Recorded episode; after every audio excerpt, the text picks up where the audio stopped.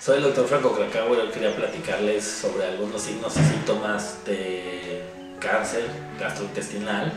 Sabemos que el tracto gastrointestinal es muy grande y está asociado a varios órganos y comparte algunos signos y síntomas cuando hay alguna alteración.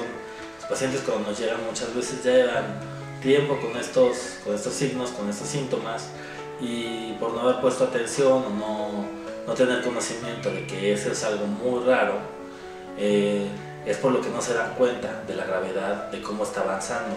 Una de las cosas principales eh, que hay que estar atentos es al peso.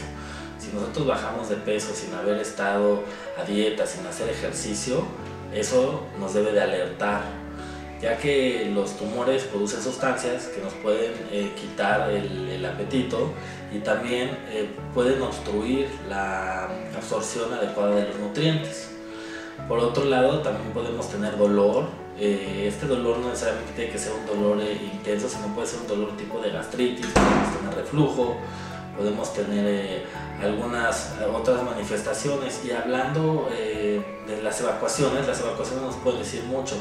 El cambiar el patrón de evacuaciones, ya sea que tengamos evacuaciones de diferente color, que, tengan, que tengan sangre, que estén más adelgazadas, todo esto es una forma del cuerpo de alertarnos que algo no está bien. Entonces, ante cualquier eh, cambio en, nuestra actividad gastrointestinal que notemos que dure más de dos semanas, hay que acudir con un especialista para descartar esto.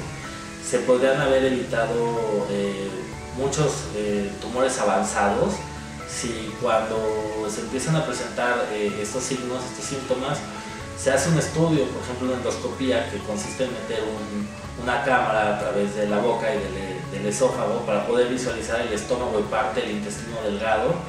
Y esto nos puede ayudar a tener un diagnóstico temprano. No le tengan miedo a hacerse los estudios, tengan miedo a no tomar cartas en el asunto.